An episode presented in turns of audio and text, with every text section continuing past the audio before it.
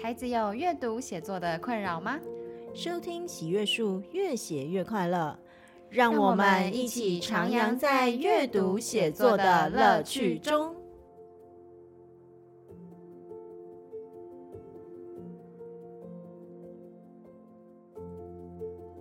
各位听众朋友们，大家好，欢迎来到喜阅树，越写越快乐。我是梁虹莹老师。这一周的节目，我们将延续上周我和金鱼老师的对谈。上一周，我和金鱼老师谈到，在现在这个社会上，其实学习文言文可能是不一定有那个必要性存在，但学习文言文仍旧可以给我们很多的好处，比如说增加我们的阅读资料库，增加我们在创作上的题材，使我们的语言更加的精炼。那其实啊，文言文里头也有非常多有趣的资料，只是说现在在整个教学的方式上面呢，也许是比较古板，或者是选择的教材没有那么的有趣。那这些其实都是我们值得我们重新再去思考，也许在教材教法上能够有更多的改变。那在这个礼拜呢，我们将延续像上一周的话题。来讨论到在 AI 时代底下，学习文言文到底能够带给大家什么不一样的好处？而在 AI 时代底下，又可能会带给我们文言文学习什么样新的风貌？那就请大家继续听我和金鱼老师的对谈哦。我要再跟金鱼提出下一个讨论哦，就是说刚才你讲到的这个，它可以增加思考，那所以其实。我也想要听听金鱼讲讲看，你觉得在现在的 AI 时代底下，我们是不是还有学习这个文言文的必要性？或者是说，在这个 AI 时代底下，学习文言文可能会给我们带来什么样的一个好处？我觉得一方面来讲，就是刚刚前面一直讲到，就是说，我觉得它会让我们对于语感。变得比较细腻，我们就是去开始去呃意识到，因为我们知道说文言文它大概有时候是一个字就有一个意思，嗯、那它跟现在白话文有时候是一个词才有一个意思，它不太一样，所以它的训练的结果就是会让我们对于每一个文字，嗯、我们在使用，也许用到广告啊，用到企划案，用到书信，我们对于我们所所使用的文字会更加有意识，就是连现在呃这样台版的 Me Too 事件中，我们可以看到有一些人对于自己使用到的可能呃。呃，有疑似性骚扰的文字，他没有感觉。嗯、就是如果说我们对于文字，他有更清楚的意识，哈，我也许都可能可以避免这样的状况。嗯，这这个地方其实我非常的赞成金鱼老师的这说法，就是因为其实我在我自己的书里面有写到，以及我在外面跟老师们推广文言文教育里头，我自己觉得，坦白说，文言文教育对孩子们，对我来讲。我觉得最重要的其实就是思考的训练。我自己觉得文言文它的思考训练，学习文言文的思考训练其实比白话文更多。那为什么吗？就在金鱼老师刚才说的留白这一件事情，因为文言文这种文字表达方式，它的留白处比较多，所以呢，它就可以形成几种。第一个叫做深度思考，就是文言文它自己本身是一字多义。我们今天一旦填上这样子的一个意涵，它就会形成。它有点就是你填上 A 这个字义，它就是变 A 这个解释；填上填上 B 这个字义，它就变 B 这个解释。好，比如说我刚才讲到的那个葛青的那个里面，其中有一个就是解，就是请他自解这个刺青的部分。关于自解这个词啊，当时就有些老师们就把它翻译成请他自己解释背上的刺青。可是我当下第一个想法就是，哦，请他自己脱下衣服，这样才看得到这个背后的事情。你们想一下，解其实它可以当解释，也可以当解疑，两个都可以哦。那放上去这两个其实都是也是可以的哦。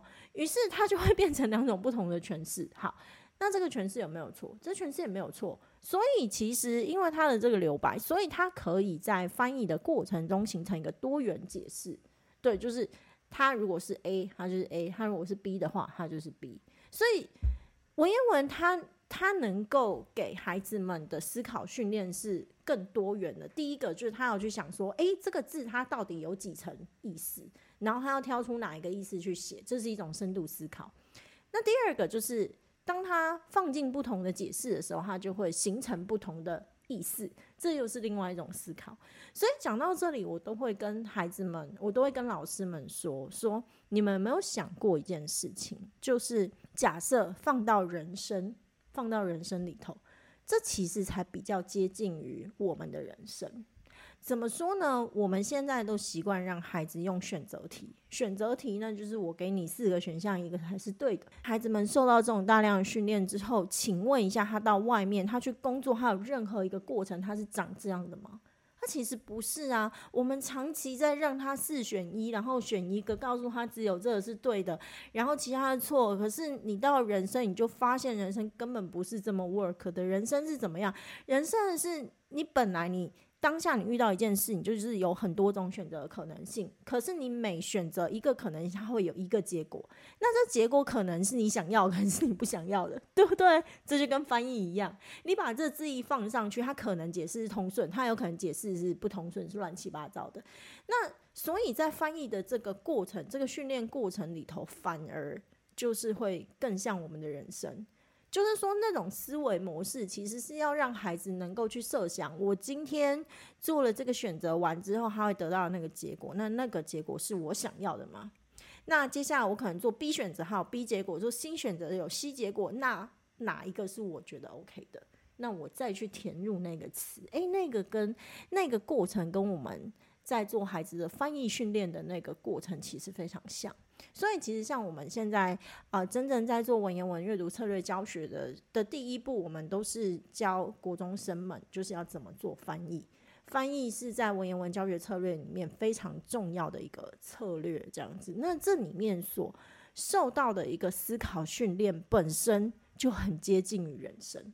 呃，我觉得这像红英讲到，就是他我们再去想，就是说我们到底要把它解释为哪个？说其实它就是让我们的思考变得更细腻，嗯、变得更细致化嘛。就是我可能要去想说，哎，我要下什么样的字，然后它可以串联起来，你要可以接得上，你要还是可以相应于文本，就很像是我们人生。如果你说要把它就是用到人生中，哎，我们还是在这个人生的课题中，每一个人，呃，有我们会有自己的限制，那就像是你要符合那个上下文，那你再去做一些解释。那我。其实我觉得古典它作为一种素材，我自己就是在研究中看到的，就是现在有一些尝试，就是比如说像是你看哦，呃，佛教文本，嗯，它其实只要是用中文字写下，它就一定是文言文嘛，嗯，所以呃，现在有一些研究，它把它结合 AI，我觉得它也是一个大型语料库的可能性。嗯，就是当孩子们有了这个解码的那，就刚刚讲到的一部分是应用，就是刚刚提到就是说这个思考的细腻化。那我觉得它如果作为一种读解呃文言文的能力。嗯，以能力策略来讲的话，我觉得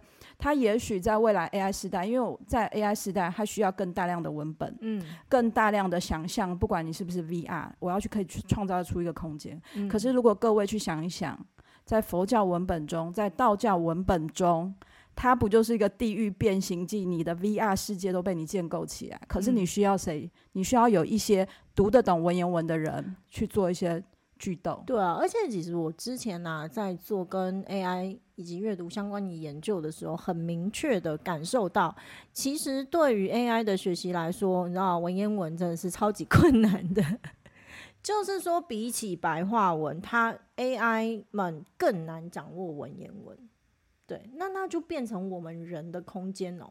那为什么更难掌握？因为呃，AI 他们需要精确的资料，越精确，他们。会越容易解读，对，所以假设他能够找到的那种，应该说第一个就是说，你自己光是去想哈，比如说我们今天在阅读文言文的时候，很多人在你读不懂的时候，就是要依赖翻译，对不对？所以其实以 AI 他们来说的话，他们有一点点就像是要喂喂入那个翻翻译的那种资料库，对，让他要去做对照。那他当然会有他自己的一个，就是他他当然会有他自己的一个一个诠释跟一个解读，那未必比我们弱。可是问题是文言文本身有很多的留白，甚至你到底要填上哪一个词是最适合的，它会需要符合一些人类生活情境。于是我们就会做出那样选择，或者是它很考我们自己的语感以及我们的许多文化背景资料。可是当文言文，当那个 AI 它自己的那种生活或者是它的文化资料库不足的时候，其实它也很难做出很正确的翻译。所以。就这个，我当时去研究的时候，我就发现哇，你们知道吗？对这个呃 AI 来说，文言文因为它本身就是一种保有很多留白的啊、需要很多想象力去填补的一种文类。这个呢，对人脑来说其实是很有利，但是呢，对 AI 来说反而是很吃力的一点。我那个时候看到这里，我就突然发现哇。接下来会直接进入到一个所谓无用之用是为大用的时代哦。你看是不是？大家要听听，大家就要听得懂什么叫做无用之用是会大用，对不对？也就是我在评估啦，我自己觉得之后那种有一些假设他的文言文的阅读能力很好，他反而会变得很吃香，他会比那种应该是说白话文的呃阅读理解很容易被 AI 取代。但文言文不容易，就是说，也许它是下一步，因为我们都知道繁体中文的，就是资料库还是相对于少嘛，跟英文比起来还是比较少。嗯、所以，也许如果有一天你的孩子或我们的孩子成为工程师，然后他具备基础的一些文言文句读能力，嗯、我们就有能力把这个资料库建构起来了。其实说实在话，因为中国坦白说这件事情啊，如果要做的话，应该是中国做；如果是美国的系统的话，真的会很难。但是呢，如果是中国的话，中国他们自己直接去建 AI 的系统的话，那我觉得会容易得多。嗯。那中国现在也有在做，我知道。但是呢，中国他们有他们的政治问题。那因为政治问题的关系，所以你知道政治问题有时很难突破。他们因为实在是自己那个呃限制的太多了，所以它会形成非常非常非常多的误读。在这一块，反而就是我自己觉得啦。呃，我我自己我自己去判断啊，我自己真的觉得说，大家不要小看文言文的这个学习。也就是说，事实上，我认为就是我我看到现在，我反而觉得在 AI 时代底下，文言文的学习会变得可能比过去更加重要，因为一个就是在于它的那个整个思考的训练上。对，这是第一点。在第二点，就是就文化的层面上面，目前的 AI 其实还很难处理真正文言文的阅读。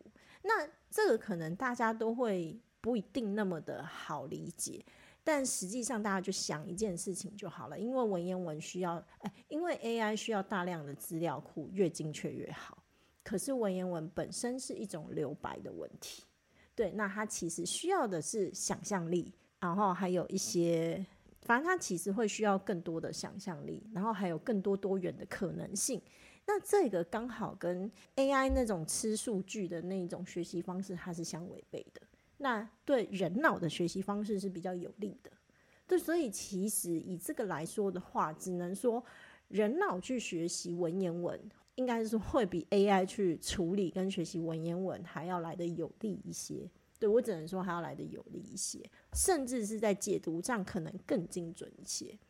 那当然，你都可以说啊，什么大数据什么等等之类啊。但是我自己觉得啦，就是中国要突破，可能还有相当的困难。我自己判读啦，现在这个时代真的会慢慢的走向就是无用之用是为大用。金玉老师跟大家讲一下，什么叫无用之用是为大用。我觉得就像庄子，在我们现在这个这个世界里面，呃，速度非常快嘛，嗯，速度很快，然后我们每个人都要追求某一种特殊的用途。可是这这个很难说，哎、欸，也许我们现在的休息，或者是也许我们现在的停止，或者也许孩子们看似对于呃直接会考分数没有一。没有用的那个兴趣，嗯、也许是未来支撑他继续走下去的一个很核心的能力，嗯，或是一些核心的关怀。OK，没错。其实这个无用之用是为大用，也是出出自于庄子里面的一个典故。对，他就是在讲到说，有一棵大树，它其实能够长得很老的原因，就是因为它无用，所以它的无用就是它的大用。在中国的。文宣，我我真的觉得我非常喜欢在中华华夏文化里头这一个留白，以及阴阳两面是互为一体的这样子的一种哲学思想。就是说，的确就像老师刚才讲的，这个世界其实越来越快，可是说真的，人是不可能超载的，我们肉体本身就是有限的，对不对？所以在这个越来越快、资讯量越来越发达的时代，实际上我自己觉得，我们人要活下来，有一个应该是说好好活着，有一个很大的重点在于，我们要能够慢下来，以及要能够静下来。那你要能够懂得在这个你知道很快速的世界里面，不会被冲到不知道哪里去。那这里面稳定的这样子的一个功力就蛮重要的。那你说如何稳定呢？我只能跟大家讲，那个文言文里面的 经典多看一下，你就知道怎么稳定，是不是？哎、欸，这个这个很有趣哎，因为其实我很多读那个西洋哲学的朋友们，他们为了他们对人生有很多的困惑，然后就决定要去读西洋哲学，然后就越读越困惑。为什么呢？大家要知道，你知道西洋哲学的本质就是要质疑，他们本质不再找，他们为了要找到那所谓的真理，他们会有一个思辨，会有一个不断质疑的历程。对，所以呢，当你读的越多，你就会质疑越多的东西。对，所以就是读读多了会怀疑人生。对，那。我其实当时也没想那么多，因为我们自己在，我们都读中文系的哈啊，那所以其实东方的哲学就完全不是长这样。东方的哲学看起来好像比较讨厌，他会给你很多的教条，给你很多的真理，再告诉你，我跟你说，人生就是这样。可是很有趣的是，他其实那个想法又非常的多元。比如说诸子百家吧，他其实诸子百家他提供的解方又长得都不一样。你可以按照你自己的个性去找到答案呐、比如说，有些人他可能比较适合墨家那一种答案，有些人比较适合儒家，有些人比较适合道家，对不对？像金鱼老师就很道家，对不对？也就是说，你可以从不同的思维角度、不同的思维层面去，你常去阅读的时候，你就会发现说，哇，原来这件事情可以这么想啊。那那个可以这么想，有的时候会对我们生命形成一种不可思议的安顿。就所以，其实我我从来没有想说要去找什么人生的答案，可是我很喜欢中国思想的东西，然后我发现，哎，原来其实很多的人生答案就在里面呢，给了我好多安顿的力量。我刚才又突然想到，就是我说经典，我们说经典作为一种素材，那《聊斋》是超级 常被拍成电影嘛？那当然，当然色情片中也有像玉蒲团这些，就是素材库真的就是特别多。你说白话小说中当然也有，但是它的那个建构的世界呢是不太一样，就是你要带给带给呃观众一种科幻的感觉，就是真的去看《聊斋》或者是看很多的呃文言文的小说。就会看到很多可能是啊，像之前我在带孩子看《聊斋》的时候，他有一段在讲有一个人，他就是要被聘，他他反正他们被去带去那个东海的龙王宫里面，然后他们就那个马就跳下去，然后接下来就两个海就开出一个道来，然后旁边那个海就跟那个很高耸的墙壁一样这样子。对，那那全部都用文言文描写哦。然后我就问学生说：“你们这样子念完读不读得懂？”他们说读得懂。我说：“有没有一些像是那种摩西怎么开海这样子哈？然后或者是你们有没有立刻脑中浮现某一些电影的场景是这样？”他们说：“有有有有有。” 什么在那种包含说什么神鬼奇航啊，或者是里面就真的是。可是这个是《聊斋》里面出现的画面，他用很几个精简的文言文就下去描写，就是哇，那个气势之磅礴的哦，所以很有趣。就是说像，像像刚才呃金鱼讲到，对我来讲，其实很多古典的古典中，我可以去找到很多安顿我自己内心的一些素材。那又或者是对于很多文学的创作者，这些。古典也可以提供他们很多不同的创作素材。你看，现在很多电影或什么，其实都是会去从这些古典里面去挖掘嘛。而且没有版权，这真的在近代，你如果使用白话文学，很多都跟你算版权费，一字三块钱或一字五块钱。但是古典的文本都没有版权。对啊，没错，这就是为什么我的文言文课程比较可以顺利的开展，因为没有版权问题，真是太棒了。所以其实就是我自。己觉得啦，在这一个 AI 时代底下，哈，学习文言文其实会非常会拥有非我我还是我还是要讲，第一个就是你要说它有没有必要，其他都没有必要啦。就是说这这一件事情，它绝对是你今天如果有说唯一要讲必要的话，就是考试嘛。嗯、那你如果说考试真的不考，你不要说学生，很多学生不想学，很多老师也会不想教，他觉得这个东西超无聊的，对不对？又用不上，干嘛一辈子都用不上？嗯、那我我我干嘛要教，对不对？哈，学生干嘛要学？所以把考试拿掉之后，他真的没有半点学习的必要性。只是回过头来。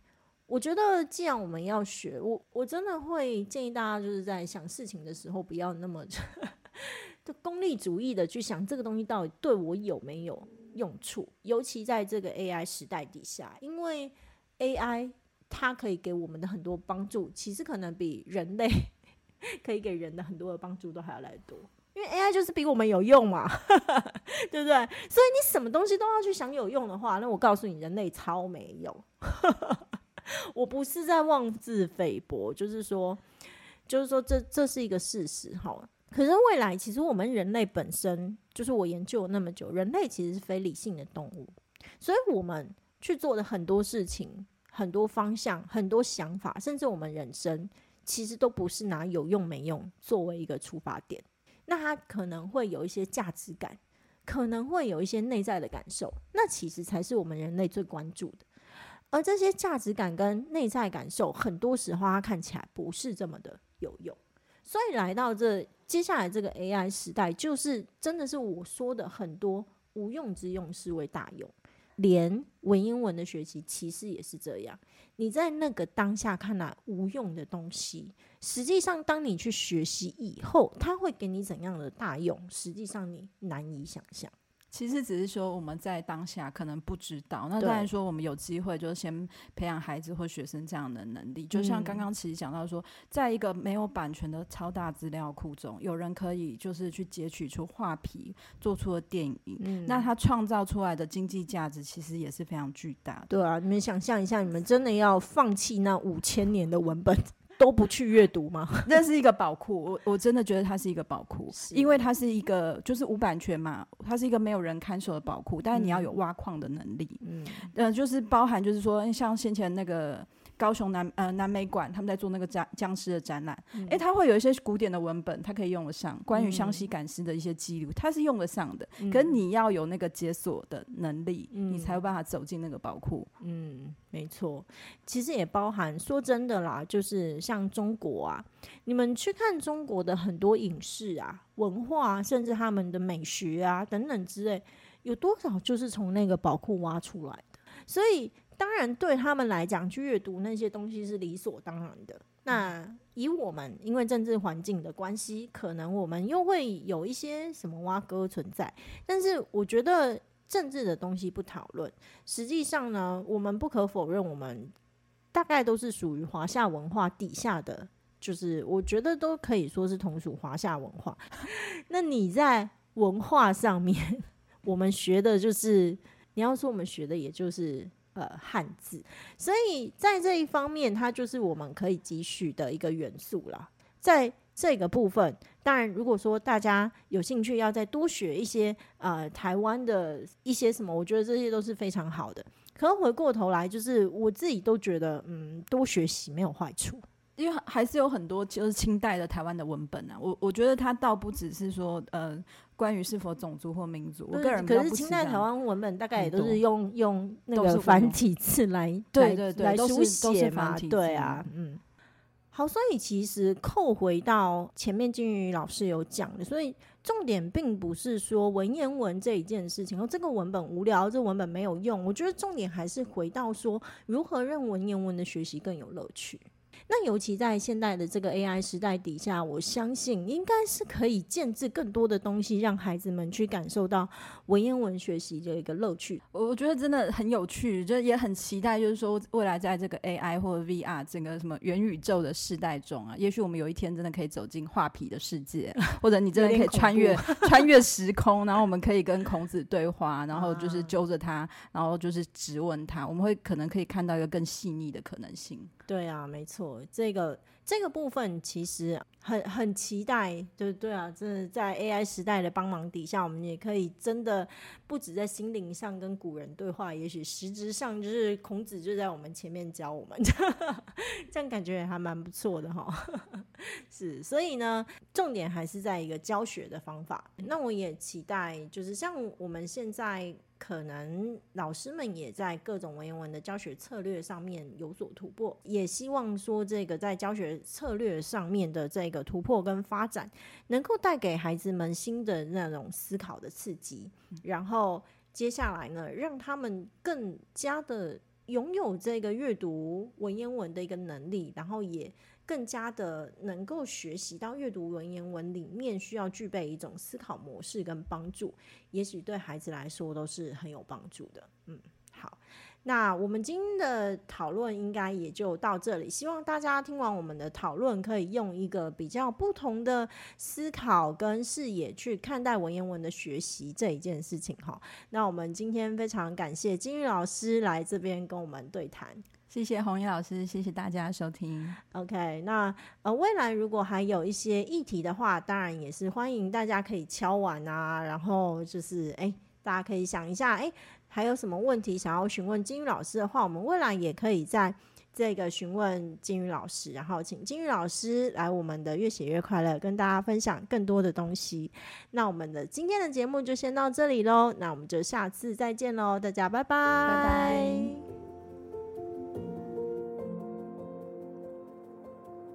本节目由喜悦树制播。喜悦树是一个专门提供中小学生阅读写作课程的单位。我们的节目越写越快乐，会在每周五中午同步更新于 First Story、Spotify、Apple Podcasts 等各大平台。